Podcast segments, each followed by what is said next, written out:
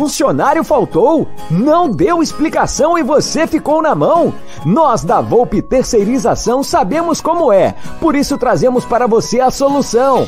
Podemos te oferecer contratos seguros e sem dor de cabeça em limpeza, portaria e facilities. Temos mais de 20 anos de mercado e contamos com uma estrutura completa. Todo o nosso pessoal é supervisionado duas vezes por semana no seu posto de trabalho. E você, cliente, tem um canal direto de comunicação com a gente. Precisou de mão de obra qualificada? Contrate já! A Volpe Terceirização. Serviços terceirizados que superam expectativas.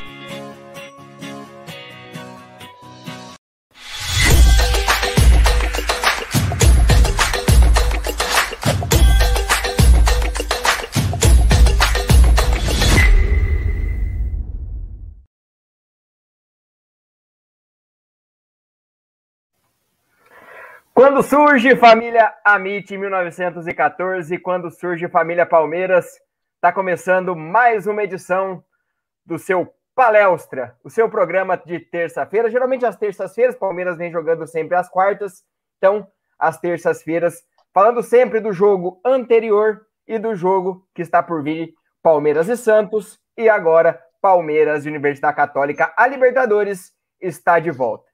Antes de apresentar o nosso convidado, nosso ilustre convidado, primeiro vou pedir para você deixar seu like, comentar, fazer sua pergunta, se inscrever. Nossos chefes colocaram uma meta aqui para gente, para gente bater 64 mil inscritos no canal ainda nessa live. Falta pouco, falta pouquinho, então nos ajude a crescer ainda mais a família Amit 1914. E primeiro vou passar meu boa noite para o meu companheiro de live de todas as semanas, Léo Lustosa. Boa noite, meu parceiro, suas considerações iniciais. Boa noite, Léo. Boa noite já para o Fragoso. Desde já agradecer por topar aqui fazer o palestra com a gente. Deixar uma boa noite especial para a galera do chat, galera líder do Campeonato Brasileiro, com uma certa vantagem aí na pontuação. Galera que está ansiosa, inclusive, para que amanhã o Palmeiras reestreie aí na Libertadores diante da Universidade Católica para que a gente consiga um bom resultado de início. E você vai comentar durante a live toda, fazer perguntas para o Rodrigo Fragoso através do chat, do super chat, deixar o like, se inscrever. Hoje com a novidade de, no chat só os inscritos, então se você não é inscrito, tem que apertar o botãozinho aí para conseguir falar com a gente através do chat, fechou? Seja bem-vindo mais uma vez e vamos juntos no palestra de hoje. Terminar até um pouquinho mais cedo para a gente torcer pelo Racing. O argentino merece nossa torcida hoje. No sábado, não. Fala, Léo. É isso, daqui a pouquinho tem São Paulo e Racing, e daqui a pouquinho a gente fala mais sobre Libertadores. E para começar o nosso papo, dar o nosso boa noite, eu vou usar uma frase que ele usa bastante. Fragoso, bora falar de futebol, bora falar de Palmeiras? Boa noite. Boa noite, boa noite aos Léos, boa noite a todo mundo que tá ligado aí. Pois é, né? Essa frase acabou pegando a frase que basicamente não tem nada de estudioso, nada de profundo, nada de marqueteiro. Foi basicamente uma frase que eu falei: bom, eu não posso falar bom dia, boa tarde, boa noite, porque no fim das contas eu não sei que hora a pessoa vai estar assistindo. O que, que eu vou fazer então? E aí veio, bora falar de futebol. E daí para frente eu comecei a, a, usar a frase, e não à toa ela tá aqui agora, né? Aqui, aqui desse lado, aliás, está aqui em cima agora, e a galera gosta de, de falar, muita gente acaba me cumprimentando assim, eu fico super contente, cara, é legal, é, é uma identificação bacana de algo muito simples, muito simples, e é um prazerzaço, uma honra, é, já peço desculpas públicas, eu costumo fazer isso, porque o Léo me chamou inúmeras vezes eu sempre estava enrolado, sempre estava com algum compromisso, sempre estava, enfim, e eu não gosto de deixar ninguém na mão. Eu falo, ó, vai acontecer. Só espera um pouquinho que eu vou, vou encaixar. E agradeço que vocês tenham esperado. Bora falar de futebol então, bora falar de Palmeiras. Não vou mais enrolar aqui também, porque eu sei que a galera tá louca para debater muitos assuntos. É, antes da gente começar a nossa live, o Marcão já pediu o like dele, mas o nosso primeiro momento do, da live, nosso primeiro momento do canal aqui do Palestra, é o momento Daver Show. Só que agora eu tenho que começar a repensar o Mendever Show, porque ele voltou mais tranquilo, mais calmo, mais sossegado. Mas o momento Daver Show é aquele momento maluco, onde o nosso convidado às vezes conta uma breve história ali de bastidor, o Fragoso que está sempre ali na beirada do campo com o Abel Ferreira, com o time, e é uma história maluca que você possa apelidar de Daver Show. Eu passo para o Fragoso Tem alguma história que você pensou, ó, se eu fosse dar um nome, seria um momento Daver Show? Cara, tem, tem algumas, mas assim, é, eu sou péssimo de memória, né? E no fim das contas acaba me fugindo. Mas, por exemplo, hoje mesmo eu postei um momento, um momento David Show no meu Instagram, né? Porque eu estava ao vivo hoje na TNT Esportes do Chile e são ossos do home office, né? Acontece. Eu ao vivo lá e de repente, enquanto o comentarista da TNT Esportes Chile fazia uma pergunta, meu microfone aberto. Eu não vou, se eu for ficar clicando aqui toda hora para fechar meu microfone, vai ficar balançando. Minha câmera é visualmente ruim. Eu estou num lugar silencioso. E aí a minha esposa soltou um espirro que eu nunca vi ela soltar na minha vida. Assim, foi uma coisa altíssima. E, e claro, o comentarista estava lá fazendo a pergunta dele, saiu o espirro em alto e bom som no microfone. E derrubou o estúdio. Todo mundo começou a rir e falou: oh, Acho que tem alguém gritando no seu apartamento. Foi um grito. Minha esposa espirrou, não sei porque que ela espirrou assim. E tudo isso como? Num belíssimo espanhol. É, que eu até brinquei com meu professor. Falou: oh, Eu estou treinado para falar sobre futebol é, em espanhol, estou treinando para isso, mas eu não estou treinado para tentar explicar uma gafe que a minha mulher espirrou ela não gritou e, enfim, e aí ficou muito engraçado. Foi, foi um momento da Inner Show. Tem mais aí, capaz que eu lembre ao longo do programa, se eu lembrar eu conto, mas esse tá lá até no meu Instagram, eu postei, tá no meu Twitter também, nesse belo momento do, das gafes e dos ossos do home office com a minha mulher espirrando ao vivo na TV chilena. Bom demais. Se lembrar outra história no meio do programa, só lembrei de mais uma, a gente vai deixando rolar. Mas antes, quem faz o programa, quem quem manda no programa são os nossos nossos ouvintes, quem assiste, todo mundo que está aqui no canal, nossos parceiros, a família Amit 1914. Léo, quer dar uma boa noite, passar um pouquinho pela galera para que a gente possa começar o debate? Vou, vou passar aqui sim. O Drácula já está perguntando sobre os rivais. Quanto tá Boca e Galo? Por enquanto 0 a 0 Teve gol anulado do Boca aí, gol polêmico. E defesaça é... do Everson, né? Enfim, é, no primeiro, tempo, uma defesaça do Everson era para estar 1 a 0 além do gol anulado, né? Era para estar 1 a 0 Melhor no primeiro tempo. A Thaís Costa falando do Fragoso, tá rindo de você da história. Ela também disse que o Devinho tá jogando bem. O Lucas Alves aqui falando que o Fragoso é monstro. O Danilo de Mano tá na área. Seja bem-vindo. Inscreva-se aí no nosso canal, rumo aos 64 mil inscritos. O Drácula falando avante. O Felipe Matos desejando uma ótima live para todos nós. E o Murilo Brito pedindo para você mandar um salve para ele, falando que é seu fã, Fragoso. Mandar um salve pro Murilo Brito. Tem que tomar cuidado com a história de mandar salve pra galera, né? É. O Mauro César se complicou na live dele lá. a galera tá criativa, cara. É, cara, mas aquele lá, cara, tem que olhar antes. Aquele lá dá pra é, ver. É, tem que tomar cuidado. Tem que estar tá esperto. História de mandar salve tem que ficar esperto. Mas tem muitos criativos. Tem muitos que não são legais, mas tem muitos criativos, muitos bons. Ô, ô Léo, e antes de continuar, fala pra galera, se quiser fazer pergunta, manda um superchat aí com o seu nome de verdade, tá, galera? O nome real, oficial, pra gente passar aqui a pergunta para o Fragoso através do superchat de vocês. E o Bruno Massa está aqui, a voz alviverde da torcida na Web Rádio Verdão, também dando um salve. É uma fera, é uma fera o Bruno Massa, cara que também tem estudado bastante sobre futebol, tenho percebido isso. Muito legal, muito legal. O Bruno que tem uma voz maravilhosa e tem momentos já marcantes da, do futebol palmeirense, do futebol palmeirista na sua voz. É, é uma fera, é um craque, Bruno Massa. Fato, fato. E só para finalizar, Léo, e você continuar tocando aí, Lembrar mais uma vez o momento do último jogo com torcida no Allianz Parque, Palmeiras 3, Guarani do Paraguai 0. Achei o Fragoso na porta do Allianz, tirei uma selfie com ele, não sei se ele lembra disso, mas foi muito legal aquele momento. Meu pai estava junto, foi legal a vez que eu pude levar e ir junto com meu pai para o Allianz. Infelizmente. Na frente, do, na frente do portão de imprensa, não foi? Exatamente, bem lá lembro, mesmo. Lembro, Aí lembro. sim, da hora, da hora demais. E uma vitória. Espero que tenha algo parecido amanhã. Um 3 a 0 não seria nada mal, né? 3 a 1 perdão. 3x1? Eu não entendi esse 1 agora. Teve o gol do Bobadilha no final. Ah, tá. Achei que você estava falando o placar que você queria que fosse amanhã. Agora Pode ser 3x0, tá ótimo. Vai se repetir. Fiquei curioso, falei, nossa, o Léo resolveu 3x0. Não, 3x1, vou colocar um. É curioso isso. Agora entendi, tá bom. Vamos começar, mas antes de falar de Palmeiras e Santos, Fragoso trabalhou no jogo, estava lá na, na beirada do campo. Não estava com o Abel Ferreira, mas a primeira pergunta é sobre Abel Ferreira. O Abel elogia bastante as perguntas que o Fragoso faz é, publicamente, faz nas coletivas de imprensa, é, e você já teve a oportunidade de entrevistá-lo naquele momento de férias dele, é, quando ele foi para Portugal. como que você vê um pouco da de como ele voltou um pouco mais estressado, agora ele voltou um pouco mais tranquilo, essa essa mudança que ele teve entre os títulos, a volta e agora ele está retomando com a liderança, um ambiente mais calmo, as cobranças. Como que você vê, falando até hoje, 13 do 7, cerca de 10 meses de trabalho de Abel Ferreira, 9, 10 meses, esse essa passagem dele essa relação que você criou, que ele sempre te elogia as perguntas que você faz nas, nas coletivas. É, não é a primeira vez que me perguntam sobre a relação que eu tenho com a Abel, né? A relação que eu tenho com a Abel, ela é um total de zero. Eu, eu não tenho nenhuma relação com a Abel. Eu só entrevistei o Abel uma vez uh, lá no de placa. Foi a primeira e única vez que ele me viu.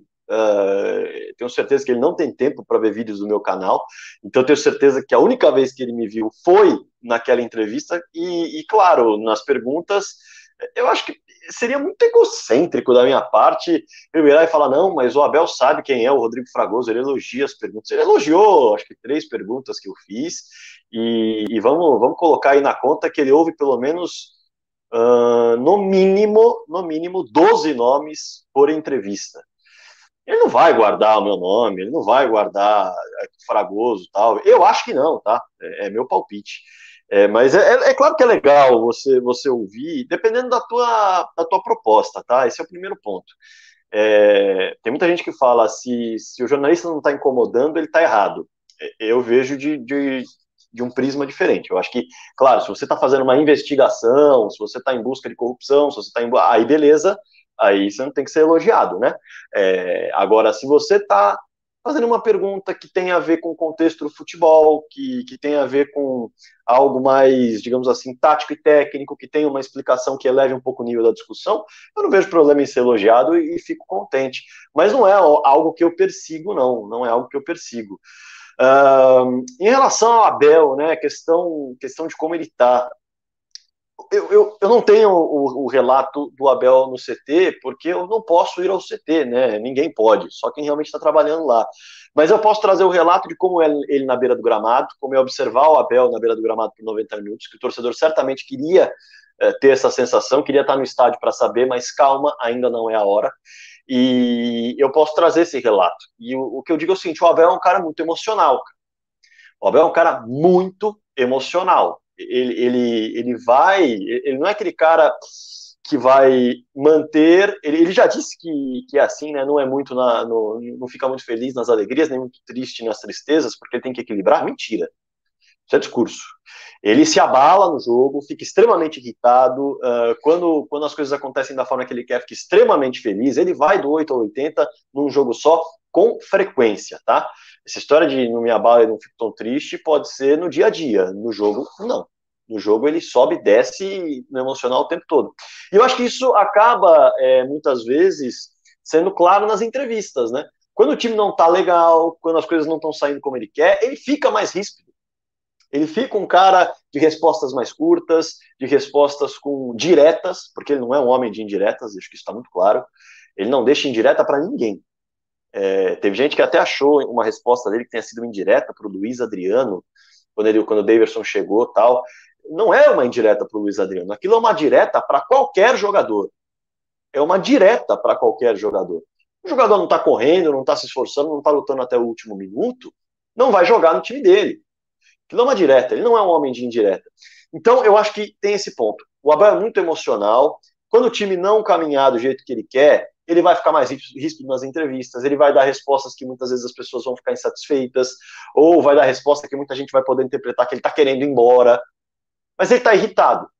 E quando ele está no momento bom, como é o momento atual, que é, na minha visão, o melhor momento do Palmeiras na temporada, embora não seja a maior sequência de vitórias, o Palmeiras teve a maior sequência de sete vitórias com o Paulista e Libertadores, e agora tem uma sequência de cinco vitórias com o Brasileiro e Libertadores, mas eu acho que agora ele teve uma sequência de vitórias disputando dois campeonatos que ele quer ganhar, diferente do que aconteceu no Paulista, e para ele vencer o Paulista não fazia diferença, o Paulista era um laboratório.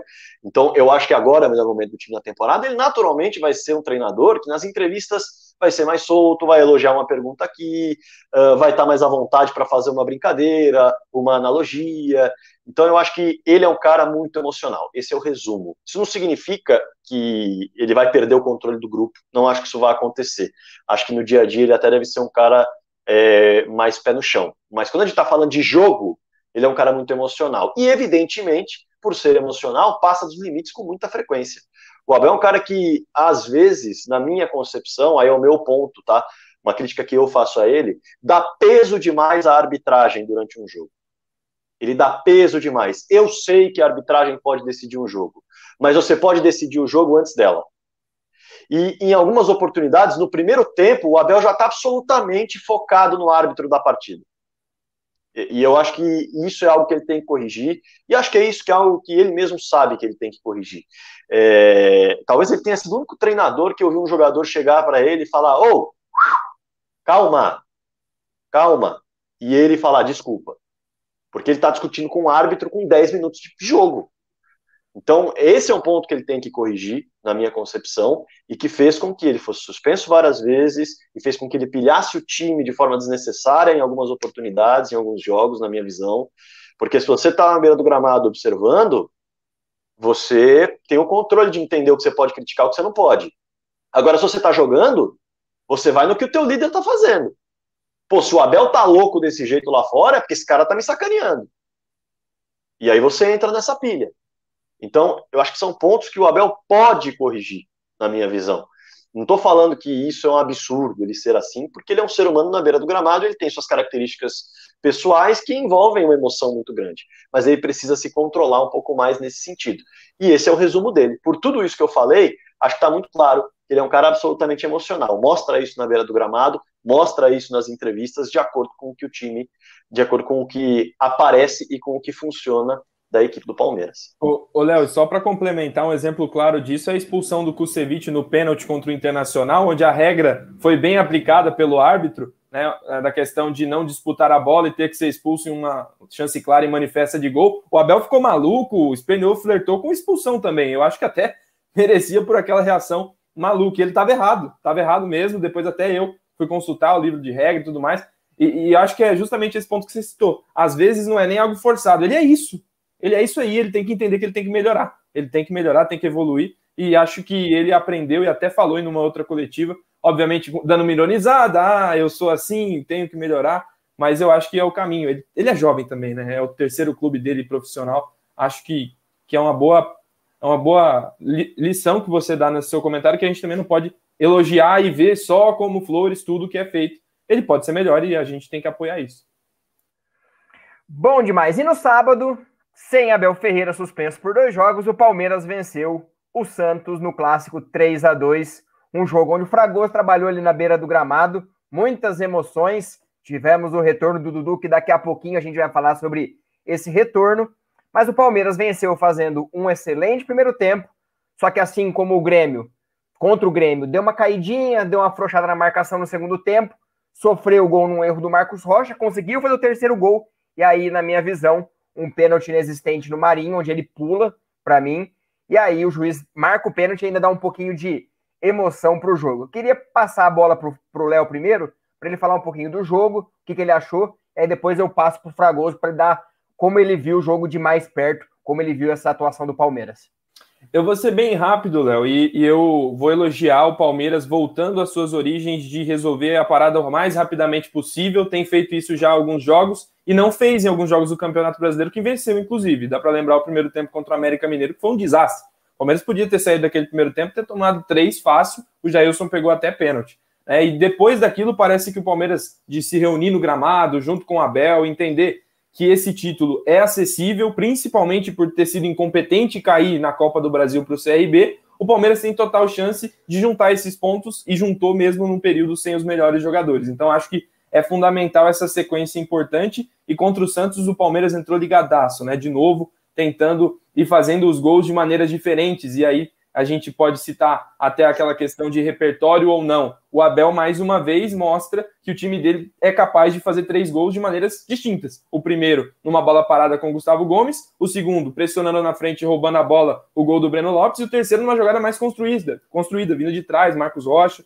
Wesley, cruzamento para o William Bigode finalizar. Então, eu acho que o Palmeiras está construindo num momento importante da temporada, talvez o momento mais importante seja agora, onde as preliminares da Libertadores vão acontecer, né, os jogos que antecedem as finais, e, e o Brasileirão tem os melhores candidatos ou na zona de rebaixamento, que é o Grêmio, o São Paulo não engrenou, o Flamengo perde pontos e troca de técnico, e o Palmeiras não. O Palmeiras foi lá, esteve e se manteve na ponta, mesmo com derrotas para o Bragantino e para o próprio Flamengo. Então, acho que esse primeiro tempo coroou o que o Palmeiras construiu. E aí a gente tem que falar também da sequência. A sequência ela é boa? É, mas é desgastante. A saída de Veiga e de, de Gustavo Scarpa, ela matou o time, é verdade. Na criação do Palmeiras, ela ficou muito abaixo do que teve no primeiro tempo.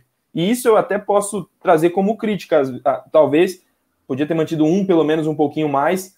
Esse, essa, esse mesmo problema a gente viu contra o Inter lá no Beira Rio, quando o Palmeiras coloca o Vitor Luiz e chama o Inter para o seu campo. Eu acho que não precisa disso. Eu acho que o Palmeiras é capaz de mexer no time com o que tem no banco e continuar pressionando, fazer o quarto gol, o quinto gol. E talvez a nossa crítica seja um pouco de barriga cheia, porque a gente pede para o Palmeiras fazer o 3 a 0 o que não fez nos outros jogos, né? Não fez contra o Grêmio, não tinha conseguido até então contra o Santos. Então agora eu acho que é esse o ponto. O Palmeiras matar mais rápido ainda e me melhorar na eficácia. É a palavra mais usada das coletivas do Abel nos últimos dias, nos últimos jogos. Pode, pode reparar, ele reclama da eficácia do Palmeiras, da eficiência em fazer o gol. Tá, tem chegado lá? Tem chegado à meta? Tem. A questão é melhorar um pouquinho nesse aspecto. A defesa com Gomes e Vinha, aí a gente não precisa nem citar, passa a bola até para o Fragoso. Palmeiras melhorou 100% no aspecto defensivo com os dois Uruguai, o uruguaio e o paraguaio, os gringos, escrito em green, que eu achei uma sacada sensacional aí do Palmeiras, escrevendo gringos, sensacional mesmo. E o Palmeiras melhorou e merece a liderança, é uma liderança merecida. Não é uma liderança de acaso, não.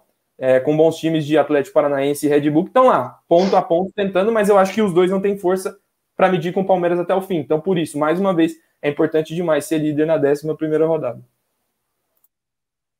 E eu passo a bola para o Fragoso, é como ele viu o jogo na beirada do campo ali, as percepções dele, daqui a pouquinho vamos falar como que foi a, o Dudu durante o jogo, se ele ficou muito tenso, como que ele ficou, então daqui a pouquinho a gente fala de Dudu que retornou.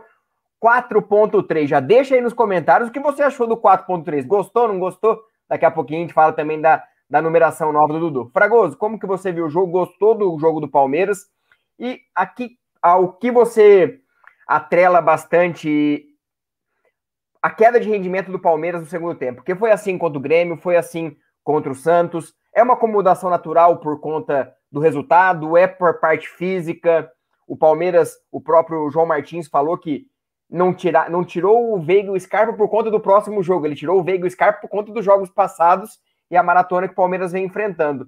Como que você viu o jogo e essa liderança do Palmeiras que cresceu um pouquinho?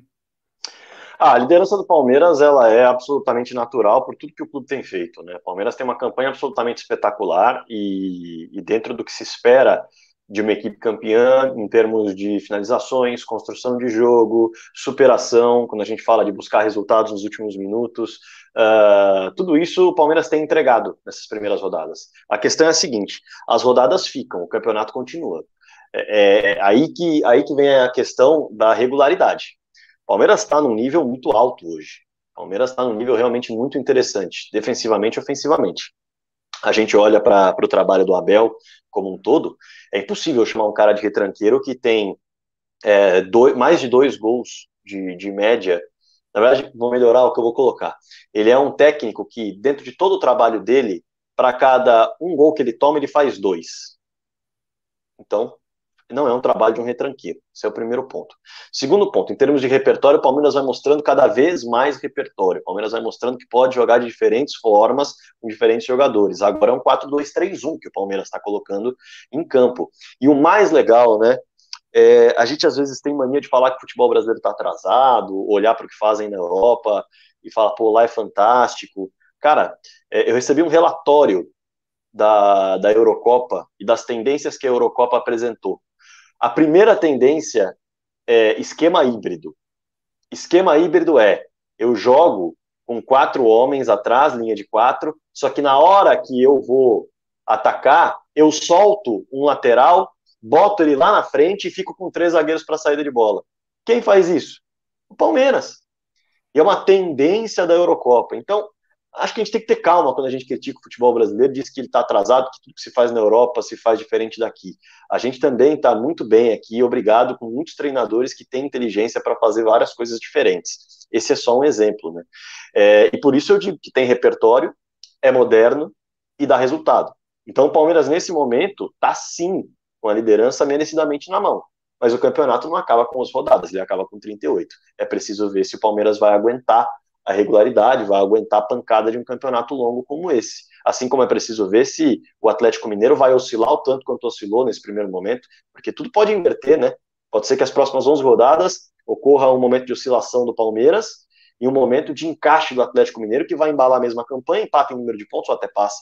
Enfim, mas até esse momento o melhor campeonato é mesmo o do Palmeiras por tudo que eu falei. Em relação ao jogo do Santos, eu enxergo da seguinte forma: foi mais uma partida em que o Palmeiras funcionou muito bem e travou demais a equipe do Santos. Eu até acho que sem querer eu cacei clique no meu canal. Totalmente sem querer. Porque eu falei, o placar não mostrou o que foi o jogo.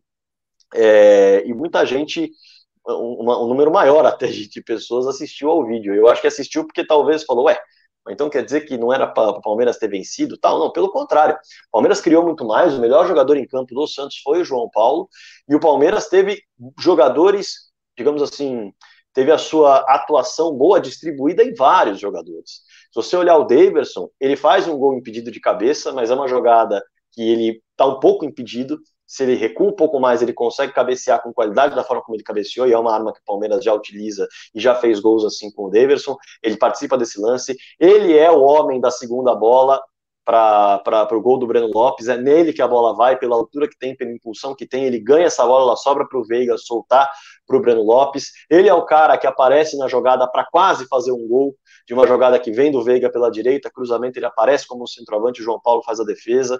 E aí a gente pula para o Rafael Veiga, que também é um cara que participa na assistência para o Breno Lopes, finaliza e obriga o João Paulo a fazer duas grandes defesas, uma no primeiro tempo numa jogada ensaiada, outra num lançamento que o Scarpa faz de inversão de bola, e o João Paulo tem que fazer uma defesa no chute cruzado. Ele é quem dá um passe para o Davidson quase fazer o gol. Então veja como o Palmeiras tem uma distribuição na, na sua criação, tem uma distribuição na sua finalização, e claro que isso conta para o repertório, claro que isso conta para criar mais, para finalizar mais e para fazer mais gols. Defensivamente, o Palmeiras teve dois erros individuais, até porque se você observar, o Palmeiras tem diante do Santos o Carlos Sanches olhando para a lateral quando ele sofre o pênalti, ele não está olhando para o gol.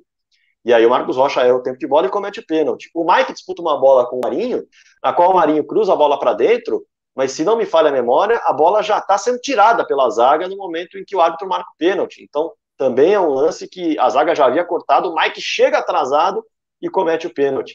Então, o Palmeiras foi muito bem defensivamente e travou um Santos que havia criado muito nos últimos dois jogos. Eu acho que esse ponto é muito importante de se colocar, porque claro que se olha para o sistema ofensivo, mas e a questão defensiva? O time do Diniz é um time que tem posse de bola, ele tem problema na eficácia? Tem. É um time que a eficácia é baixa, é um time que precisa finalizar muito para fazer gol? Sim, historicamente é isso. Foi assim no São Paulo, está sendo assim também na equipe do Santos. Se não me engano, a eficácia do Santos agora é de 11%. É uma eficácia baixa, tá? Quando você fala em G4, pelos estudos que eu fiz, a eficácia no, no futebol brasileiro mínima que pegou G4 foi 13%, e nos últimos três anos a eficácia mínima para ser campeão, 16%.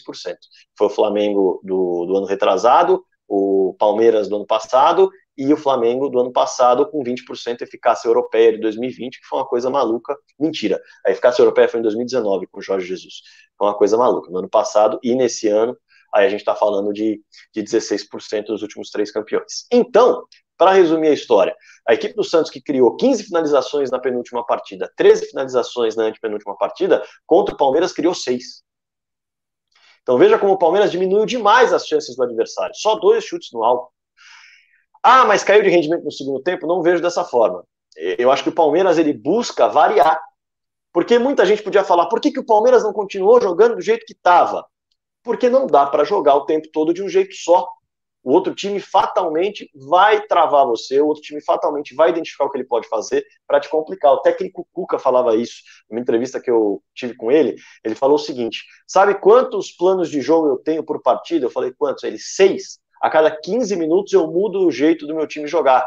porque 15 minutos é tempo suficiente para os analistas de desempenho do meu adversário passarem no rádio para o técnico o que, que ele tem que avisar os jogadores. Dali para frente, meu time está amarrado.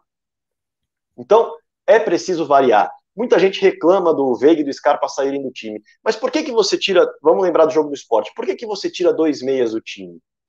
Muita gente falou, pô, ele ficou maluco tal. O campo é horrível. Se o campo é horrível, os meus meias vão conseguir ficar enfiando bola pelo chão, vão conseguir conduzir a bola? Não vão. Então, o que, que eu posso fazer se eu tenho a vantagem no placar? Eu faço com que você se complique com esse campo ruim. Então, eu vou me retrair, eu vou baixar minhas linhas, vou marcar no bloco médio e vou fazer você entrar no meu campo e deixar espaço lá atrás. E vou colocar o Rony o William, porque a hora que eu recuperar essa bola, eu vou jogar onde não tem irregularidade.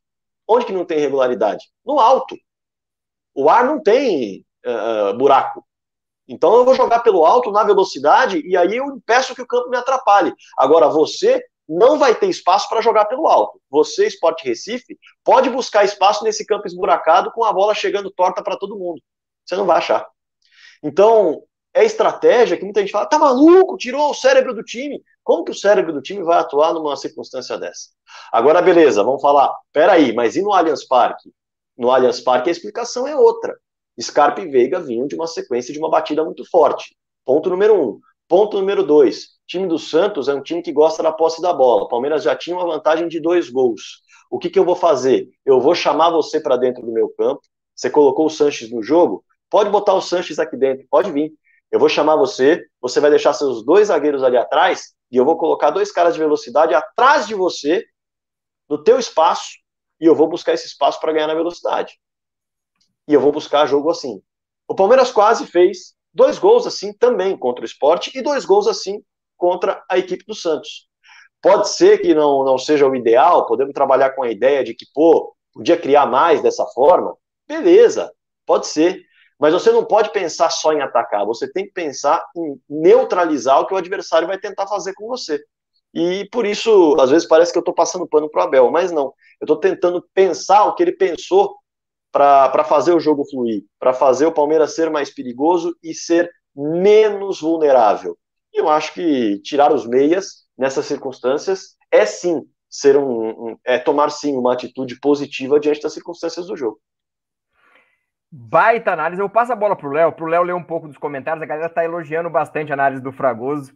É, eu sou fã do Fragoso, eu falei com ele em off, até a gente fez, eu fiz uma brincadeira que ele gostou bastante, que falou assim: eu gosto de no meu canal analisar contratações, mas como não tá tendo contratação, tô passando um pouco de fome.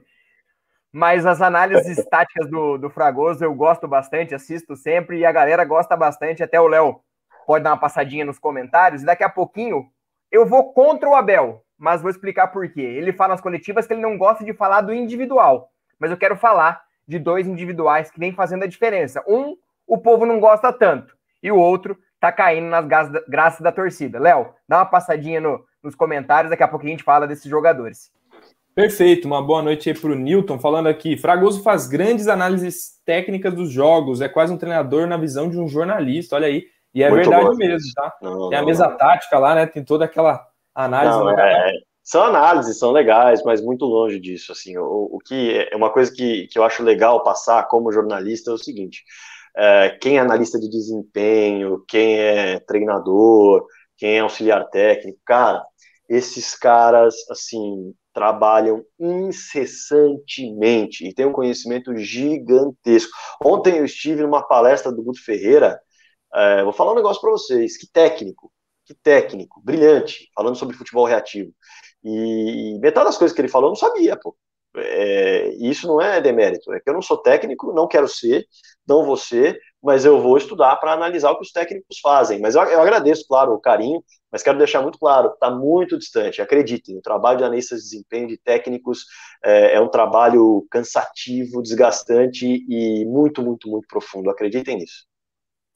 Boa, o Rafael Portela elogiando aí a análise do Fragoso, a Carla Anchieta Saad, membro do canal. Se você não é membro do canal, faça com a Carla Anchieta Saad, tá aí o botãozinho para você se tornar membro, então fique à vontade. E tem mais gente falando aqui, obviamente, o nosso xerife, o Aldão, falando, Ave Maria, como o Fragoso entende de futebol, isso sim é profissional. Craque, craque demais. Obrigado, querido.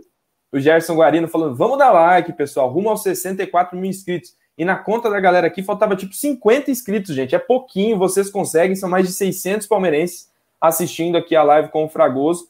E então vamos nos ajudar aí, escrevendo no canal Amit 1914. Léo, só vou trazer aqui alguns números, tá? Porque a gente empolga, a gente empolga fácil. O Palmeiras já tem 25 pontos no Campeonato Brasileiro.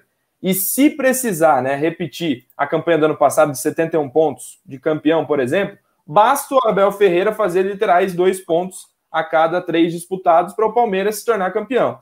Com a, o Abel tem mais de 60% de aproveitamento do Palmeiras, então isso já encaixa na pontuação que o Palmeiras precisaria. Então, se o Abel mantiver o que ele já faz no Palmeiras desde que chegou em pontuação, podemos ter um Endeca pintando por aí no final do Campeonato Brasileiro. Então, é algo que o Palmeiras consegue atingir com essa gordura, fazendo esses pontos nesse momento importante. E aí deixa a expectativa para a galera para ver se a gente vai ou não ser campeão brasileiro. É isso aí. E eu, aproveitando essa onda, eu quero agradecer a todo mundo aqui do canal e todo mundo que me segue no Twitter. Acabo de bater a marca dos 27 mil, mil seguidores no Infos Palestra. Obrigado a todo mundo que curte o trabalho, a gente sempre pelo Palmeiras. E agora, vou fugir do lema do Abel Ferreira, que não gosta de falar do, do individual. Mas tem dois jogadores que eu quero que o Fragoso e o Léo falem do individual. Primeiro, Zé Rafael. Eu gosto do Zé Rafael. É, muita gente não gosta, mas ele está fazendo um papel tático no time. Até o Fragoso também pode falar melhor. Dessa importância tática dele no Palmeiras. Porque poderia ser muito bem o Patrick, mas o, o Abel coloca o Zé porque ele faz um tipo de jogo que o Abel gosta muito. E o Breno Lopes. E aí agora eu vou fazer é, aqui um, uma situação, porque quando o Breno Lopes veio em uma live, eu elogiei bastante ele, e muita gente, ah, Palmeiras tá louco, pagar 8 milhões em um cara de Série B, onde já se viu. falei, calma, que ele é um cara muito bom de elenco, ele é um cara que tem muitas funções, pode ajudar muito, e o Abel vai fazer esse cara jogar bem. Não é por causa do gol da Libertadores, é por conta do que ele vem fazendo nessa temporada. E agora eu passo para o Fragoso. Zé Rafael e Breno Lopes, dois jogadores que hoje eu vejo titulares, porque é difícil você tirar hoje o Breno Lopes do time do Palmeiras pelas funções que ele faz no time. Não sei se o Abel pensa do mesmo jeito. E o Zé Rafael, como que você vê essa importância desses dois desses dois jogadores para o time atual do Palmeiras? O Zé Rafael, ele é um, um, jogador de combate. Eu acho que isso é muito claro, né? A questão física dele, muita gente fala, pô, o Zé Rafael tá grande, o Zé Rafael tá gordo. Eu não tenho os números do Zé Rafael em relação à massa magra, é, musculatura. O que eu sei é o seguinte: característica. Ele é o tipo de jogador que ele rouba muita bola, e para roubar a bola dele é difícil. Porque ele, ele tem uma característica muito, muito de força. Então é difícil você derrubar o Zé Rafael. Uma coisa que muita gente pode perceber quando o Zé Rafael conduz a bola é justamente isso. Ele é um cara que ele pode errar na decisão do passe, mas dificilmente alguém vai tomar a bola dele. Porque naquela condução de cortar a linha do meio campo, ele vai pegar ou o jogador vindo de lado ou o jogador vindo de frente, e aí ele tem que tomar a decisão do passe. E eu acho que o que mais chama a atenção é, entre na questão da fase do Zé Rafael é o passe. Então, poxa, quando o Zé Rafael está tendo a obrigação de ser o passador para a finalização, é, naturalmente ele não é esse cara, ele não tem essa condição, e aí todo mundo vai falar: o Zé está mal, o Zé está prejudicando a equipe. Quando você tem o Zé Rafael com Scarpa e Veiga à frente, é diferente. Ele já não tem mais a exigência de ser o cara que vai passar essa bola, que vai ter a criatividade na tomada de decisão. Ele vai buscar o melhor passe para que este melhor passe, seja o Scarpa, seja o Veiga, seja um dos pontas no momento de situação de ataque, esse que receber a bola é que vai ter a tomada de decisão criativa. Então o Zé é esse construtor. Ele não é o construtor da criatividade, ele é o construtor da roubada, da condução para entregar para alguém ser criativo. E quando o Palmeiras está jogando com dois meias, com laterais que chegam mais, facilita para ele se mostrar melhor no jogo. Eu acho que isso faz do Zé Rafael um jogador mais bem avaliado hoje. O esquema tem privilegiado, tem encaixado esse 4-2-3-1 com o Zé. E em relação, qual era o outro jogador? Breno Lopes. Breno Lopes. Bom, o Breno, ele já é um cara muito versátil, né? E eu acho que o, o jogo contra o Santos ele mostra um pouco da versatilidade que ele tem. Se você buscar o jogo contra o Santos, você vai ver que o chute que o Scarpa dá no primeiro lance de perigo do Palmeiras, ele é justamente criado pelo Breno Lopes, deslocado pela esquerda. O Breno está na esquerda do campo de ataque. Ele solta essa bola para o Scarpa no meio e finalizar em boa condição. E aí o João Paulo coloca a bola para fora. Se você puxar o Breno Lopes como o centroavante, o cara de área, você vai buscar o gol dele. Porque ele se posiciona como um centroavante na jogada de segunda bola com o Daverson. O Daverson sai, puxa um zagueiro, e aí no espaço que o Daverson deixa, entra o Breno Lopes para ocupar com velocidade, tendo um meia para receber essa bola de segunda bola e soltar, que é justamente o Veiga. Não sei se essa jogada foi exatamente treinada, mas eu acho que o conceito dela é esse e saiu como se espera. O Daverson alto com impulsão ganha a primeira bola, a segunda bola vai ficar com o meia, já ultrapassando as linhas do adversário, e ele vai soltar para alguém de velocidade, posicionado como centroavante, com espaço finalizado. O Breno foi lá e conseguiu atuar nessa função, nesse pedido, na jogada do gol. E se você puxar também uma jogada que o Breno faz pela direita, agora não me recordo para quem ele cruza, mas ele recebe uma inversão de bola, domina, busca a linha de fundo, como se fosse um ala ou um lateral que está com liberdade para atacar, e faz um cruzamento muito bom para o Palmeiras quase marcar. Não me lembro qual foi o lance, mas lembro que esse, essa jogada me marcou justamente pela função do Breno. Então acho que a versatilidade entrega muito. O Breno é um cara que ele pode não ser um craque, mas ele vai exercer bem funções dentro do gramado. E quando você tem um time encaixado, quando você tem um time que tem jogadores em boa fase e com esquema potencializando, naturalmente você vai ver o que eu disse: os jogadores distribuindo a ideia de melhor em campo, aparecendo em vários momentos com potencial de criatividade ou de finalização, principalmente quando a gente fala de ataque.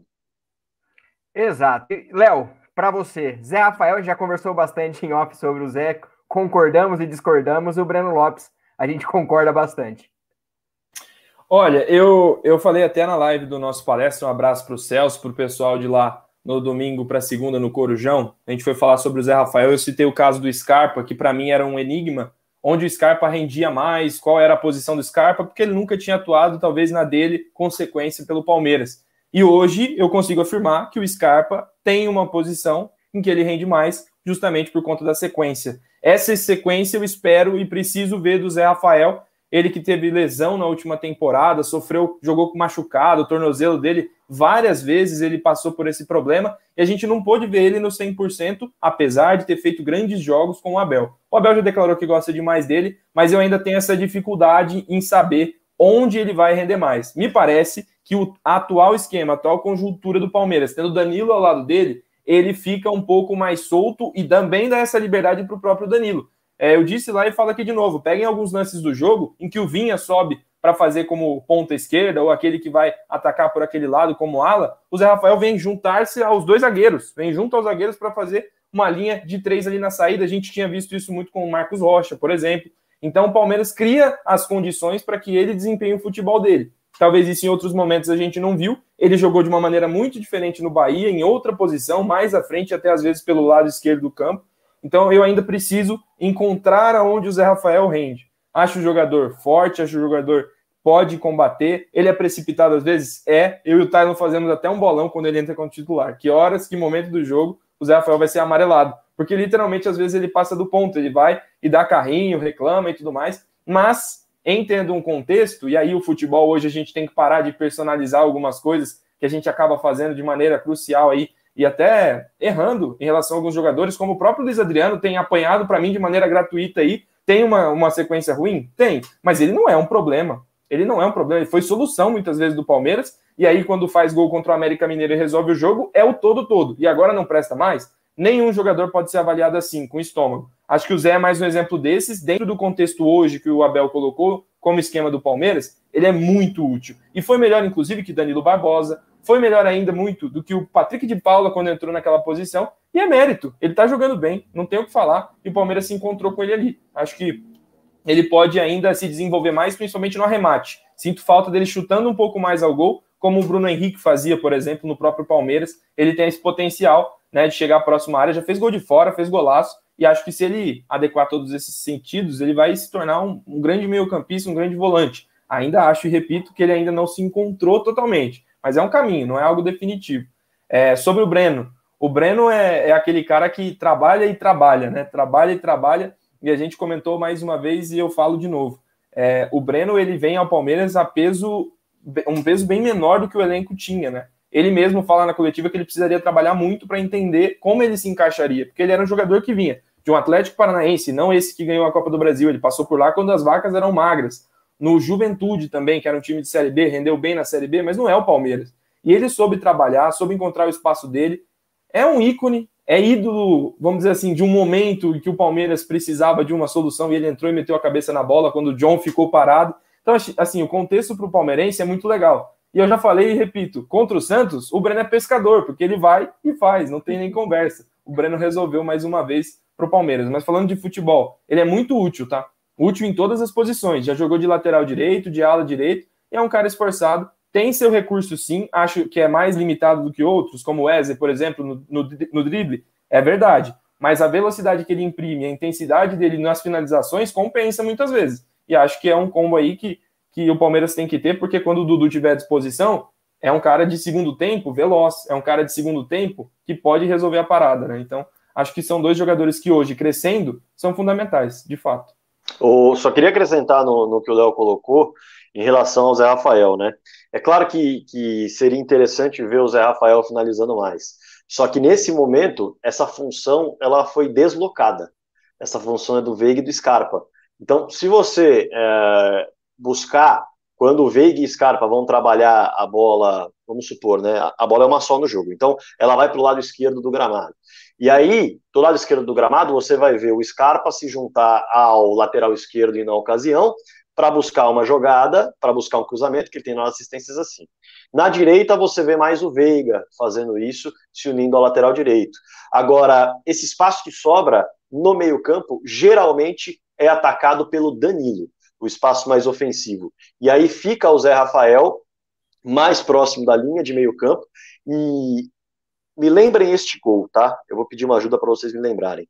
O gol que o, o Danilo dá um chapéu numa recuperação de bola, solta para o Vinha cruzar na área e o menino faz o gol. Esse jogo é contra quem? Contra o Grêmio. Grêmio. É, foi, foi, foi, o Wesley que, foi, foi, o Wesley que deu o chapéu. Desculpa, Wesley. O Wesley dá o chapéu. Se você observar o posicionamento do Zé Rafael, ele está do lado do Matias Vinha, próximo ao círculo central. O Danilo mais avançado. E aí, acho que o Veiga e o Marcos Rocha estão fazendo uma dupla na direita. O Scarpa centralizado, o Rony com o segundo pau. E aí é que está o detalhe o Zé Rafael não sobe justamente porque a ocupação de espaços nessa jogada ela já está determinada. O Palmeiras já ocupou os espaços necessários. O que, que fica a, a, na responsabilidade do Zé Rafael e do Vinha? Fica a responsabilidade de uma recuperação de bola num chute que pode acontecer da zaga para isolar. E é justamente isso que acontece.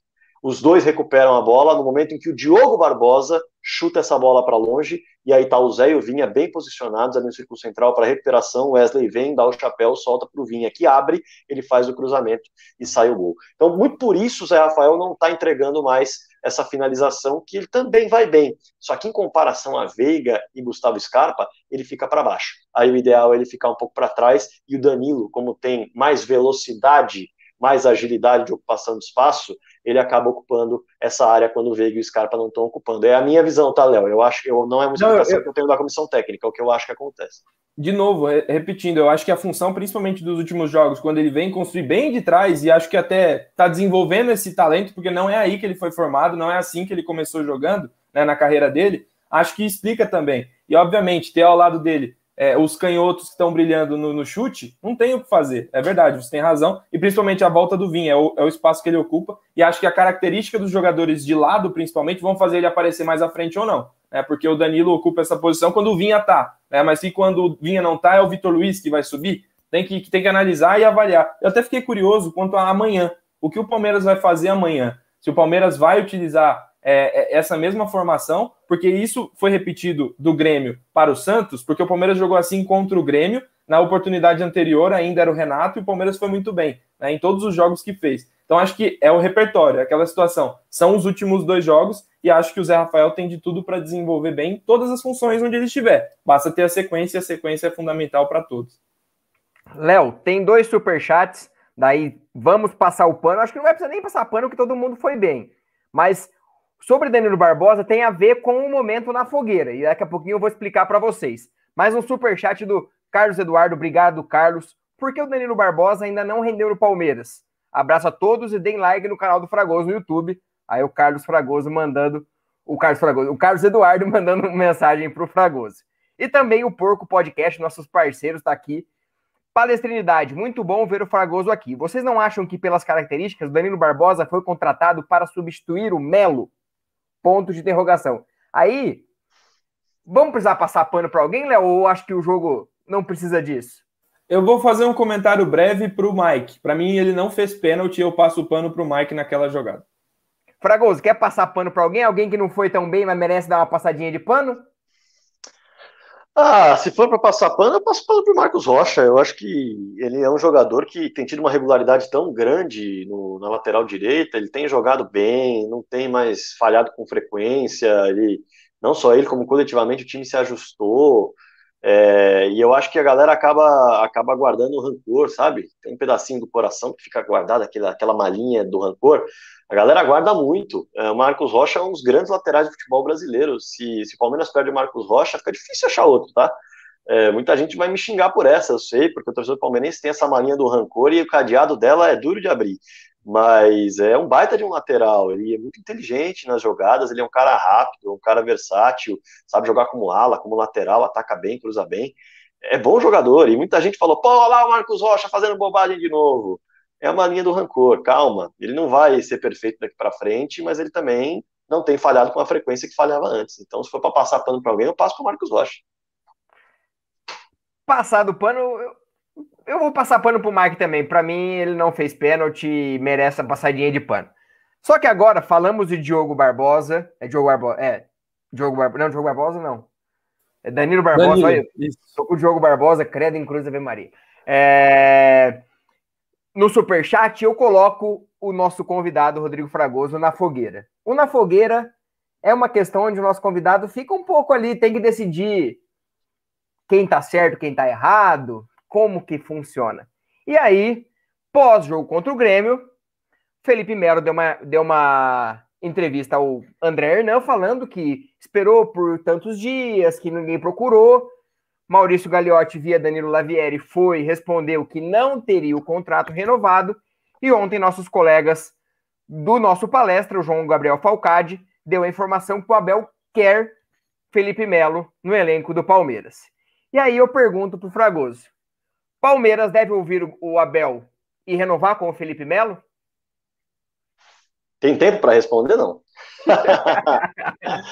Cara, eu acho assim, é... tudo, tudo envolve planejamento, né? O Felipe Melo tem sido um jogador muito importante para o Palmeiras hoje. Isso é inegável. Ele tem atuado bem, ele tem atuado em diferentes posições, como zagueiro, como volante, tem funcionado.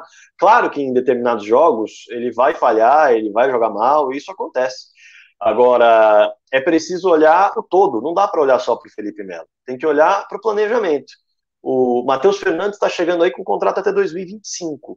Palmeiras vai, vai apostar mais dois anos de contrato com Felipe Melo, arriscando os 40 anos de idade. Aí eu não estou colocando em xeque uh, o cuidado que o Felipe Melo tem com o corpo dele, mas eu estou colocando em xeque simplesmente o que pode acontecer ao longo desses dois anos. O Palmeiras precisa do Felipe Melo ao longo dessas duas temporadas? Será que com o Danilo, Patrick de Paulo, Zé Rafael renovou o contrato? E aí muita gente pode falar, está comparando o Zé Rafael com o Felipe Melo? Não, peraí, eu estou falando do planejamento. O Zé Rafael renovou seu contrato, não renovou? Então ele vai se manter no elenco. Ele é um jogador mais jovem que também tem sido utilizado. Claro, hoje o Felipe Melo está sendo utilizado mais na zaga do que como volante, nesse momento sim. Mas vamos lá olhar para a zaga então. Palmeiras tem o Renan, está se destacando. Palmeiras tem o Gustavo Gomes, que já não tem mais umidade europeia para partir a não ser que um São Paulo da vida resolva bancar, que é o que ele, tá, que ele tem feito lá no Marseille, porque jogador que foi para a Europa e voltou, que é o caso do Gustavo Gomes, treinador nenhum europeu banca. Nenhum. Gabigol pode fazer 200 mil gols no Flamengo, que não vai vir mais time europeu buscá-lo. Justamente por conta desse preconceito. Veio aqui, não deu certo, não serve mais. Então o Palmeiras tem o Gustavo Gomes, tem o Renan, tem o Luan, que há quem questione, mas o Luan é um zagueiro fantástico. Acho que é um dos melhores zagueiros do futebol brasileiro hoje. É, tem também, vamos colocar aí, o Alan Pereira já não está mais. Um, Kusevich o Kusevich foi contratado agora. O Kusevich foi contratado agora. Realmente não fez bons jogos. Não fez bons jogos. Mas é um jogador que foi contratado agora, está voltando de lesão e tem um contrato longo. Então, olha quantas opções de zagueiro você tem. Opções de volante, não preciso nem falar, né? Zé Rafael, Patrick de Paula, Danilo, Danilo Barbosa. Danilo Barbosa é empréstimo, né? E as chances dele estão estão indo para o buraco, porque ele não tem jogado, o ano se aproxima da sua metade já, a gente não sabe onde o Danilo Barbosa joga. Bom, mas esse não é o ponto, né? Vamos, vamos voltar para o ponto aqui, senão vamos perder. É, então eu acho que o planejamento tem que reinar. Felipe Melo, se neste planejamento ele já não é mais necessário no ano que vem, não há por que renovar com ele. Mas também acho que o Palmeiras deveria, observando as fotos dos últimos títulos, pegue as fotos dos últimos títulos, eu não vou nem falar de, de, de temporada como um todo, fotos dos últimos títulos. Veja quem está levantando a taça. E sempre com importância na campanha. É o Felipe Melo. Então, já que não vai renovar, minimamente chega para o cara e prepara algo legal, fala que vai vai conduzir de uma forma bacana, é, sei lá, aí é uma questão de marketing e de gestão, mas faça ele sentir que o ciclo acabou, mas o carinho não, o cuidado não, a gratidão não. Eu acho que o erro tá aí. Em relação ao Abel pedir para renovar com o Felipe Melo, aí cabe à gestão decidir. Se de fato há uma certeza e convicção de que o Abel Ferreira estará nos próximos dois anos à frente do Palmeiras, talvez valha ouvi-lo. Agora, se não há essa convicção, aí o planejamento de gestão coletiva, de diretoria executiva é que tem que reinar. Baita análise, baita resposta. Foi fácil, foi fácil. Pediu um tempinho, mas foi fácil para responder. Eu, eu já dei minha opinião. É, falamos de zagueiro, lembrando que o Michel renovou hoje o contrato até 2026, o zagueiro da base renovou até 2026, zagueiro que vem sendo muito elogiado no Palmeiras como um dos grandes, um possível novo Renan, vamos dizer assim, pela qualidade, pela força física, pelo desempenho nos treinamentos. Eu não ouviria, e eu, eu vou muito pelo que o Fragoso falou. A gente não tem a certeza que o Abel vai ficar esses dois anos pedidos pelo Melo. Se tivesse a certeza que ele seria o técnico por dois anos, ficaria por dois anos e teria o Melo como importante, sim, mas renovar com ele por dois anos para daqui a um tempo ele sair e o outro treinador não querer mais ele ficar com essa bucha, entre aspas, aí eu acho que não vale a pena. E aí entra o papel da diretoria, do departamento de futebol entender o quão importante. O Gagliotti não vai renovar. Aí cabe aos 22 dias após o novo presidente assumir, renovar ou não com o Felipe Melo. Léo, e para você, Felipe Melo, Palmeiras deve ouvir o Abel ou não? Assim, o Palmeiras tem que ouvir o Abel para tudo, porque pelo histórico recente ele merece ser ouvido e em questão de reforços, renovações, se o Palmeiras não deu a ele o que ele pediu, vamos ver o que a gente pode fazer. A minha questão é, é literalmente essa. Vocês citaram muito bem esse ponto, esse ponto me incomoda um pouco. É, é, é a certeza do Abel, então, que ano que vem ele quer contar com o Felipe Melo no Palmeiras. Ele pede isso porque ele será o treinador na próxima temporada? Porque se for, assina agora. E não é nem pelo Felipe Melo, é pelo Abel. Se ele tiver esse pedido em relação ao que ele quer para a próxima temporada, é por ele, não pelo Felipe. Obviamente, não estou desvalorizando o Felipe, mas é um sinal de que ele já se movimenta nesse momento em relação a outra temporada. E isso, para mim, ficaria muito errado e muito ruim se esse pedido fosse né, colocado e carimbado e o Abel, no final do ano, olha, eu agradeço ao Palmeiras, agradeço a história que construí aqui, vou descansar seis meses em Portugal e no meio do ano procurar um clube na Europa. Se isso vier a acontecer, haverá um erro gritante, um erro grotesco de um jogador que já não tem mais 18 anos, é um jogador caro e ficará na próxima temporada sem saber que treinador virá. Eu acho que há muita ansiedade do Felipe né, nessa situação, porque o Felipe não termina o contrato dele amanhã às 21h15, depois do jogo. O contrato dele termina no final da temporada eu acho que ele teria toda a, a condição de esperar acontecer tudo o que está por vir, e acho que o Palmeiras se precipitou em outros contratos, e aí sim a gente pode colocar. E, e, e, o Felipe olhou e falou: pô, tá renovando com todo mundo. Tá renovando com o William, que é um jogador importante como eu, tá renovando com outros que são até mais jovens, mas que tinham mais tempo de contrato do que eu. E, e acho que o Felipe ficou numa situação em que ele, obviamente, externou e, e errou ao fazer isso da maneira que fez, e o Gagliotti não teve sensibilidade nenhuma. Ele poderia, de fato, ter ido ao Felipe Melo e dito: olha, eu não serei o presidente até o final da, da, da temporada que vem. Eu não posso fazer isso. Acho que até essa conversa existiu, mas o jeito que ficou para a gente, para a torcida, foi muito feio. Foi uma briga, foi uma birra e parece que há um racha entre a diretoria e o Felipe. Acho que eles tinham um jeito melhor de fazer isso. Ouvir ou não Abel é importante? É importante ouvi-lo. Mas, de novo, esse ponto. Para mim, é um erro você renovar agora, não sabendo se o seu treinador que vai pedir ou não isso ficará para a próxima. Acho que é mais uma, uma situação emergencial de querer ganhar o grupo, sabe? De ganhar o próprio Felipe, de falar, ó, oh, você está comigo, eu estou com você. Mas não acho isso necessário porque ele ainda tem contrato até o final do ano. Dá para esperar. E uma questão é a seguinte, né? Tudo é circunstancial. Se você, se o Felipe Melo sentar e falar assim, beleza, eu topo mais um ano de contrato, é, eu sei que vocês estão trabalhando com um orçamento diferente para a próxima temporada. É, como que eu me encaixo nesse orçamento? Ih, caiu. Não, é, caiu.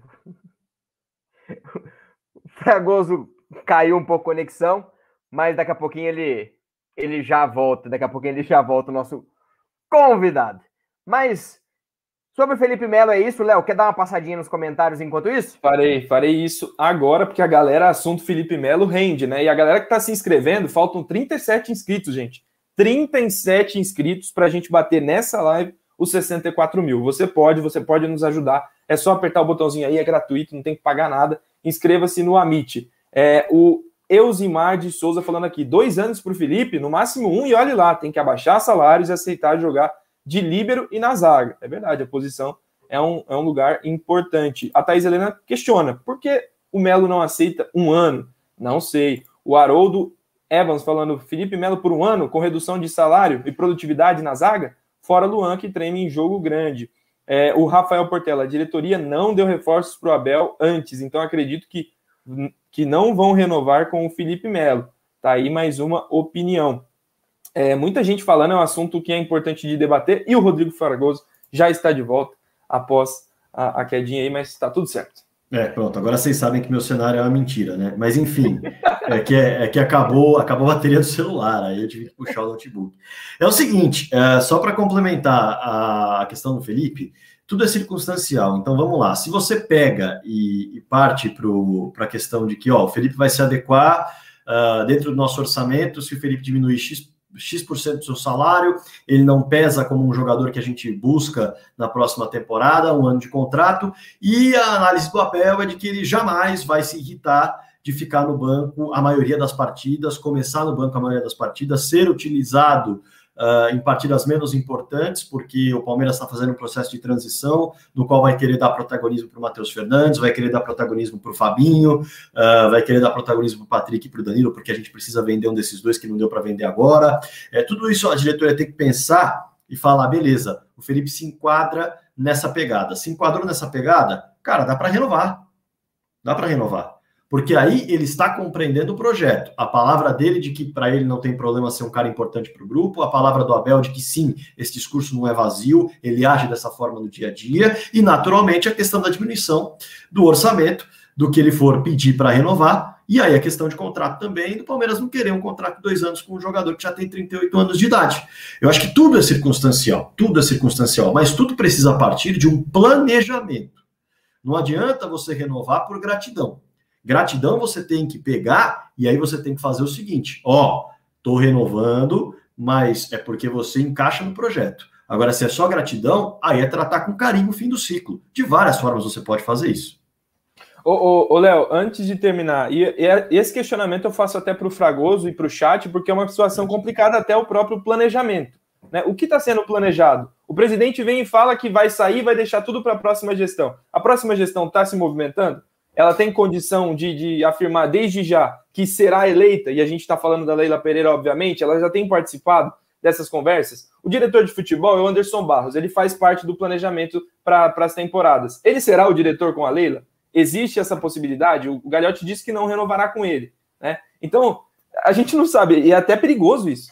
Né? Que planejamento? Está né? Tá sendo planejado alguma coisa? Acho que o que está sendo feito são coisas mais pontuais no sentido de dar espaço para a base. O Palmeiras acompanha agora uma nova característica e tudo mais. E, e, e essa questão do, dos clubes brasileiros não é só um problema do Palmeiras, é o que é grave. Não há como ter planejamento, sendo que a preocupação é novembro, é o pleito eleitoral. Então acho que o Palmeiras não pode começar a errar para a próxima temporada já agora, né, deveria já ter um comitê, pelo menos com os dois candidatos que já estão aí despontando, para que eles já façam parte desse planejamento. Senão, o Palmeiras vai chegar em dezembro, o mercado já vai estar bufando e o Palmeiras não vai se preparar para nada.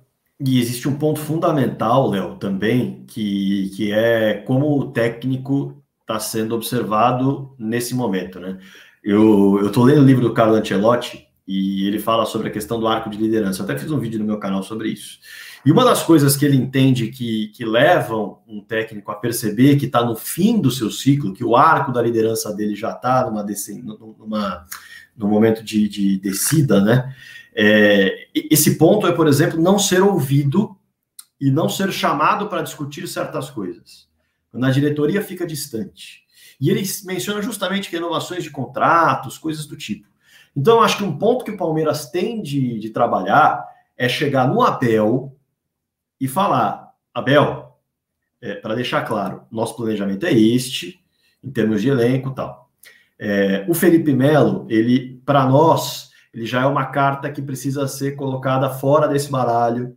Foi um ciclo vitorioso, legal, mas daqui para frente a gente pensa dessa forma. O que, você acha? E ele precisa ser ouvido. E, e, e, ele precisa sentir que está sendo ouvido, mesmo que a decisão seja de não renovar com o Felipe Melo mas ele precisa sentir que ele é uma voz ativa no clube, hoje. Ele precisa sentir que a opinião dele importa. Porque se, eu, se ele sentir que a opinião dele não importa, isso vai ser um problema uh, na hora dele tomar uma decisão quando ele receber uma proposta do Fenerbahçe. Entendeu? É, é, é, esse o ponto de vista que a diretoria tem que entender. O Carlo Ancelotti é um técnico, por exemplo, que sempre fala o seguinte, de acordo com o livro dele, ele fala, é, o técnico ele não tem que ficar mandando contratação. Ele não tem que ficar falando quem tem que contratar, quem não tem, porque o técnico é uma peça do clube. Quem tem que definir isso é diretor. O técnico tem que, tem que ter a opinião ouvida porque ele é parte da engrenagem, mas não é ele quem decide.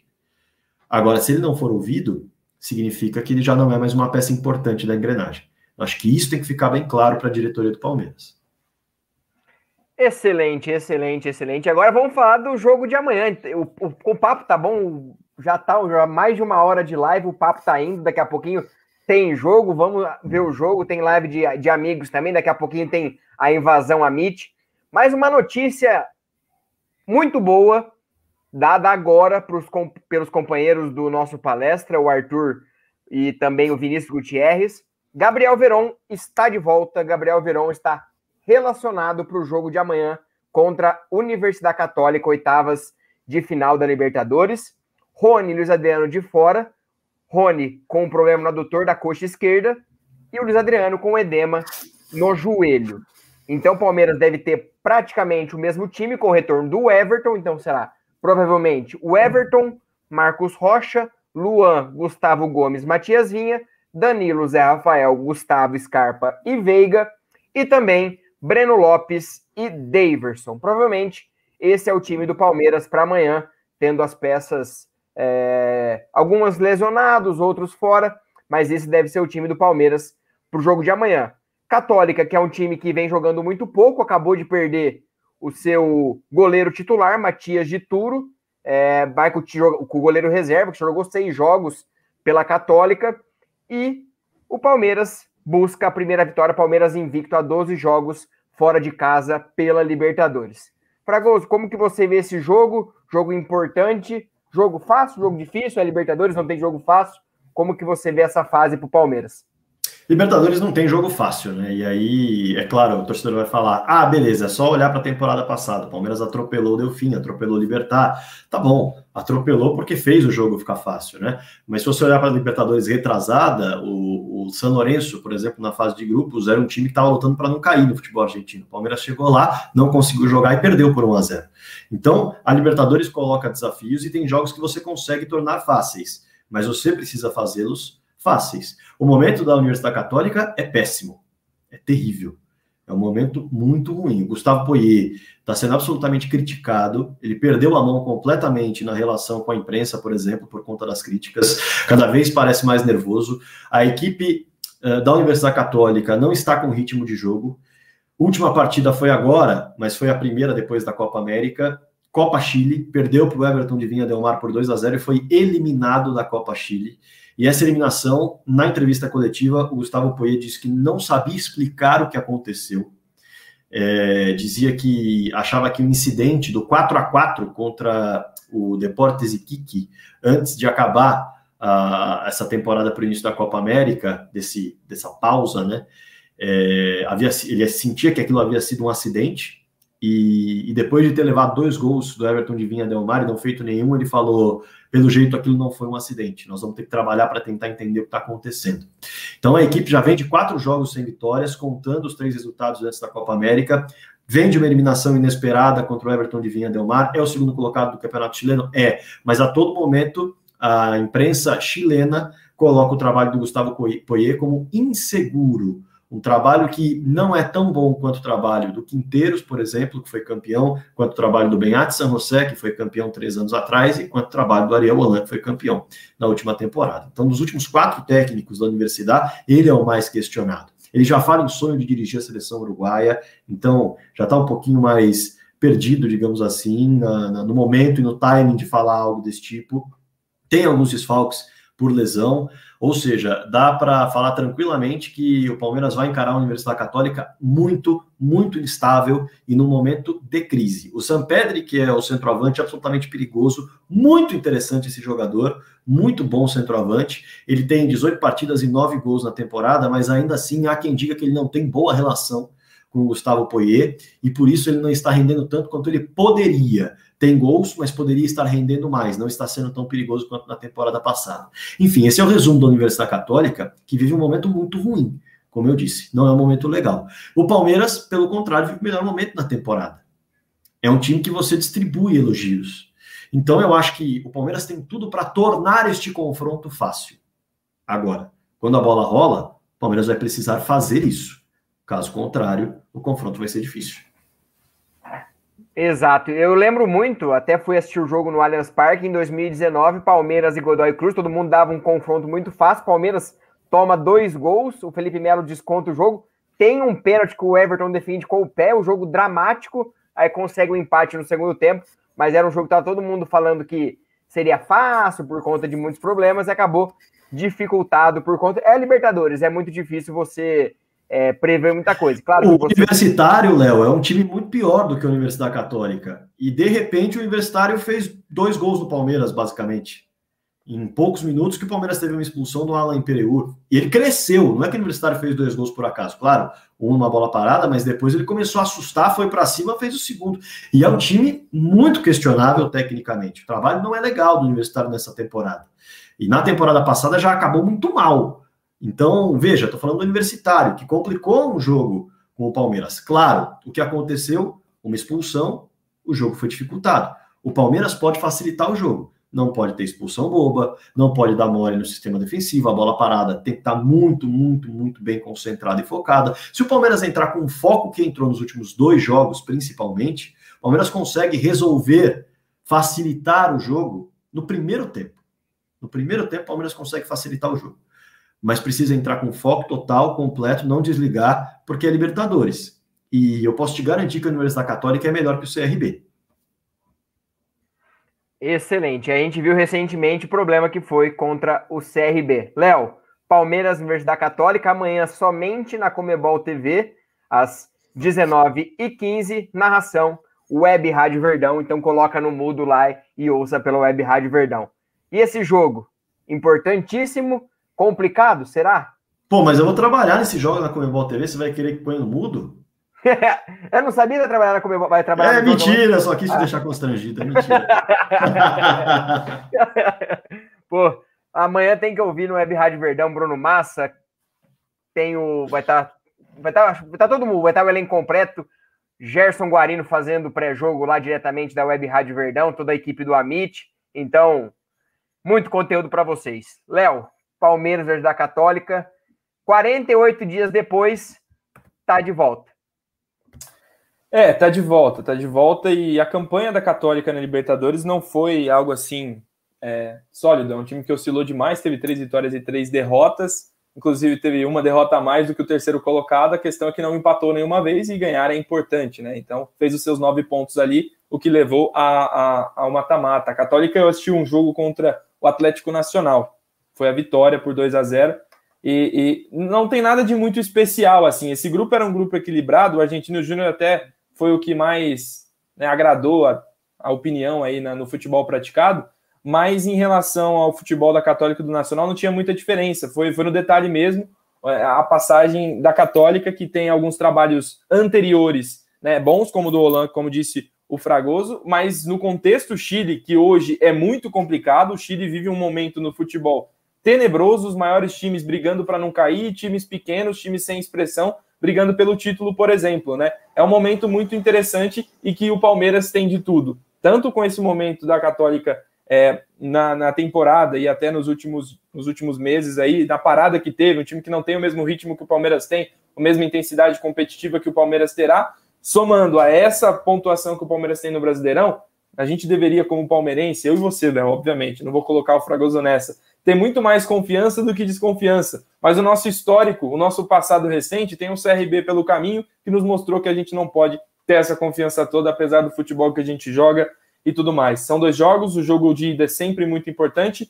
e o trunfo do Palmeiras é ser um ótimo visitante. Então, acho que o Palmeiras tem sim boas pretensões, mas não pode palmeirar, como a gente diz, essa parmeirada não pode acontecer amanhã.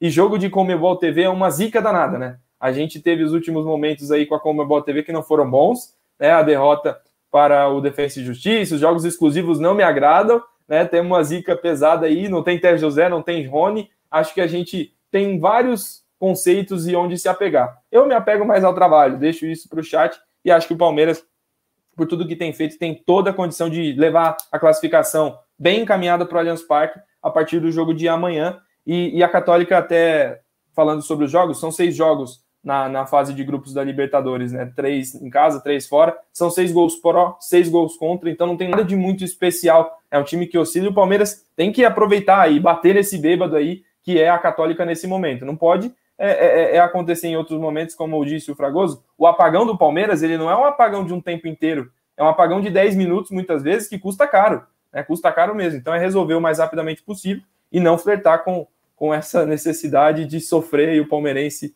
principalmente nos últimos títulos que a gente perdeu aí, teve esse sofrimento. É bom aprender com os erros e aprender a ter maturidade. Exato, exato. E peço para a galera do chat os palpites para o jogo de amanhã, Universidade Católica e Palmeiras. Um assunto que passou batido aqui agora que eu lembrei, só um comentário breve do Fragoso sobre o Dudu. Como que você viu essa reestreia do Dudu? Ele ali no, no, no banco de reservas, ele aquecendo muito tenso, essa volta do Dudu que foi curta, mas é um retorno. E o 4.3, é, de jogo não dá para falar, né? Ele não pegou na bola, mas é, o que dá para falar é que ele estava muito contente. Isso, isso eu posso registrar com tranquilidade. Ele estava sorrindo muito, brincando muito, se divertindo muito. Ele, inegavelmente, está se sentindo em casa. Isso é fato. Isso é fato. Bola, a gente espera ele jogar mais tempo para variar, mas que ele está muito contente, ele está.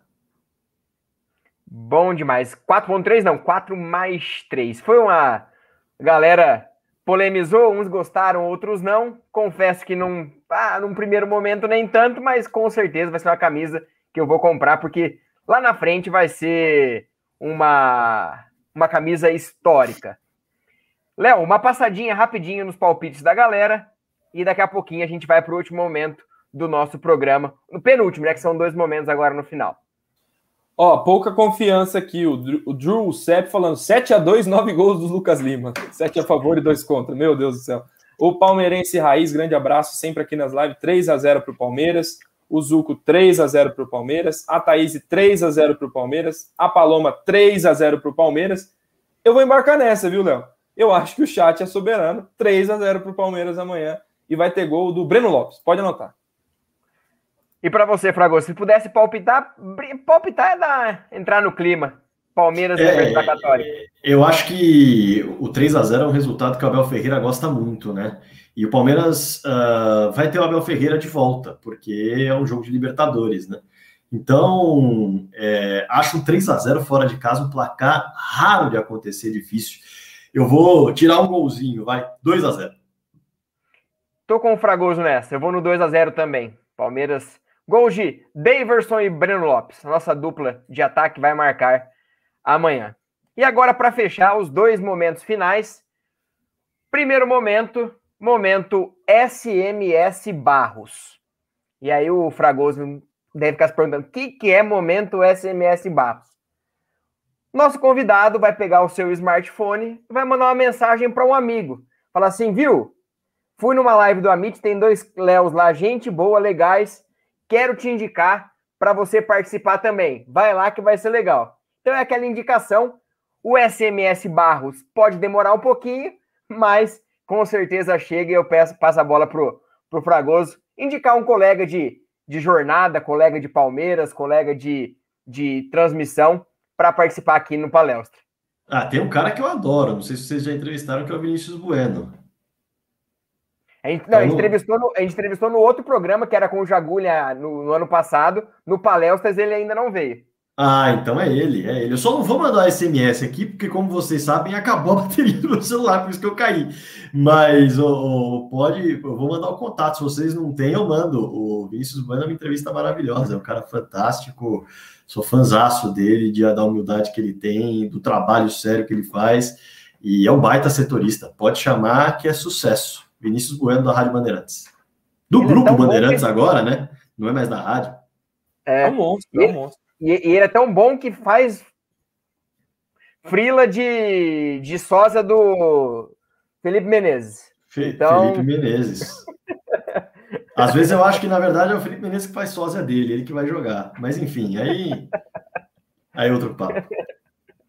Bom demais. E o último momento da nossa live é o momento da invasão a MIT é, onde você, nossos, nossos parceiros, você aqui do chat, vai lá no canal Papo Verde, Papo, é Papo Verde, Papo Verde Convida, tá aqui no link nos comentários. O Brunelli está participando da live. Daqui a pouquinho gente vai entrar, ele não está aqui ainda. Mas vai lá e comente. Vim pelo Amit. Então vamos dar aquela força para os canais parceiros, força para os canais da mídia palestrina crescerem. Então, vai lá no canal Papo Verde, tá o Bruneira hoje, e comenta nos comentários. Vim pelo Amit e dê essa força para os parceiros aqui do canal Amit 1914. Para fechar, a gente até passou um pouquinho do horário, mas o papo foi tão bom, a conversa fluiu tanto, que a gente até se perdeu um pouquinho no horário, mas quero agradecer demais o Fragoso por estar aqui com a gente. Esse papo foi muito legal, a galera gosta muito de você. Quando a gente anunciou que você estaria aqui. Muita gente no falou assim: ó, eu, eu vou assistir porque eu gosto muito das transmissões, os comentários que ele faz. Então, obrigado por estar aqui no Amit. As portas do Amit estão abertas, do palestra está aberto. É só chegar que a casa também é sua. Eu que agradeço o convite, a paciência, né? Que eu sei que haja paciência, é, não é fácil, mas, mas eu, eu apareço. Eu demoro, mas eu apareço. E obrigado demais, valeu demais pelo papo. É sempre bom falar de futebol, sempre bom conversar, trocar ideias e em alto nível, né? Sem, sem descambar para suposições baixas, para xingamento, para críticas que não agregam em nada. Eu acho que a gente tem que falar mais é, de futebol, por isso que eu falo, bora falar de futebol. Então, muito, muito, muito obrigado pelo convite mais uma vez. Ao Palestra, a galera do Amit deixa um abração também, a toda a galera do chat, obrigado pelo carinho. E é isso, estou à disposição para um próximo bate-papo muito em breve, beleza? Obrigado demais. Bom demais, Rodrigo Fragoso aqui com a gente no Palestra. E aí, amanhã tem Tá na Mesa com Gerson Guarino, ao meio-dia, seu programa do horário de almoço. Também tem pré-jogo, pós-jogo, coletiva, Amit Driver, tudo do Amit para vocês amanhã em Palmeiras e Católica. Léo, meu boa noite para você, boa noite para a galera. A hora que você terminar, só subir a vinheta, então quero agradecer mais uma vez a todos pela participação, por mais esse palestra é muito bom passar essa noite com vocês. Então, muito obrigado e avante palestra.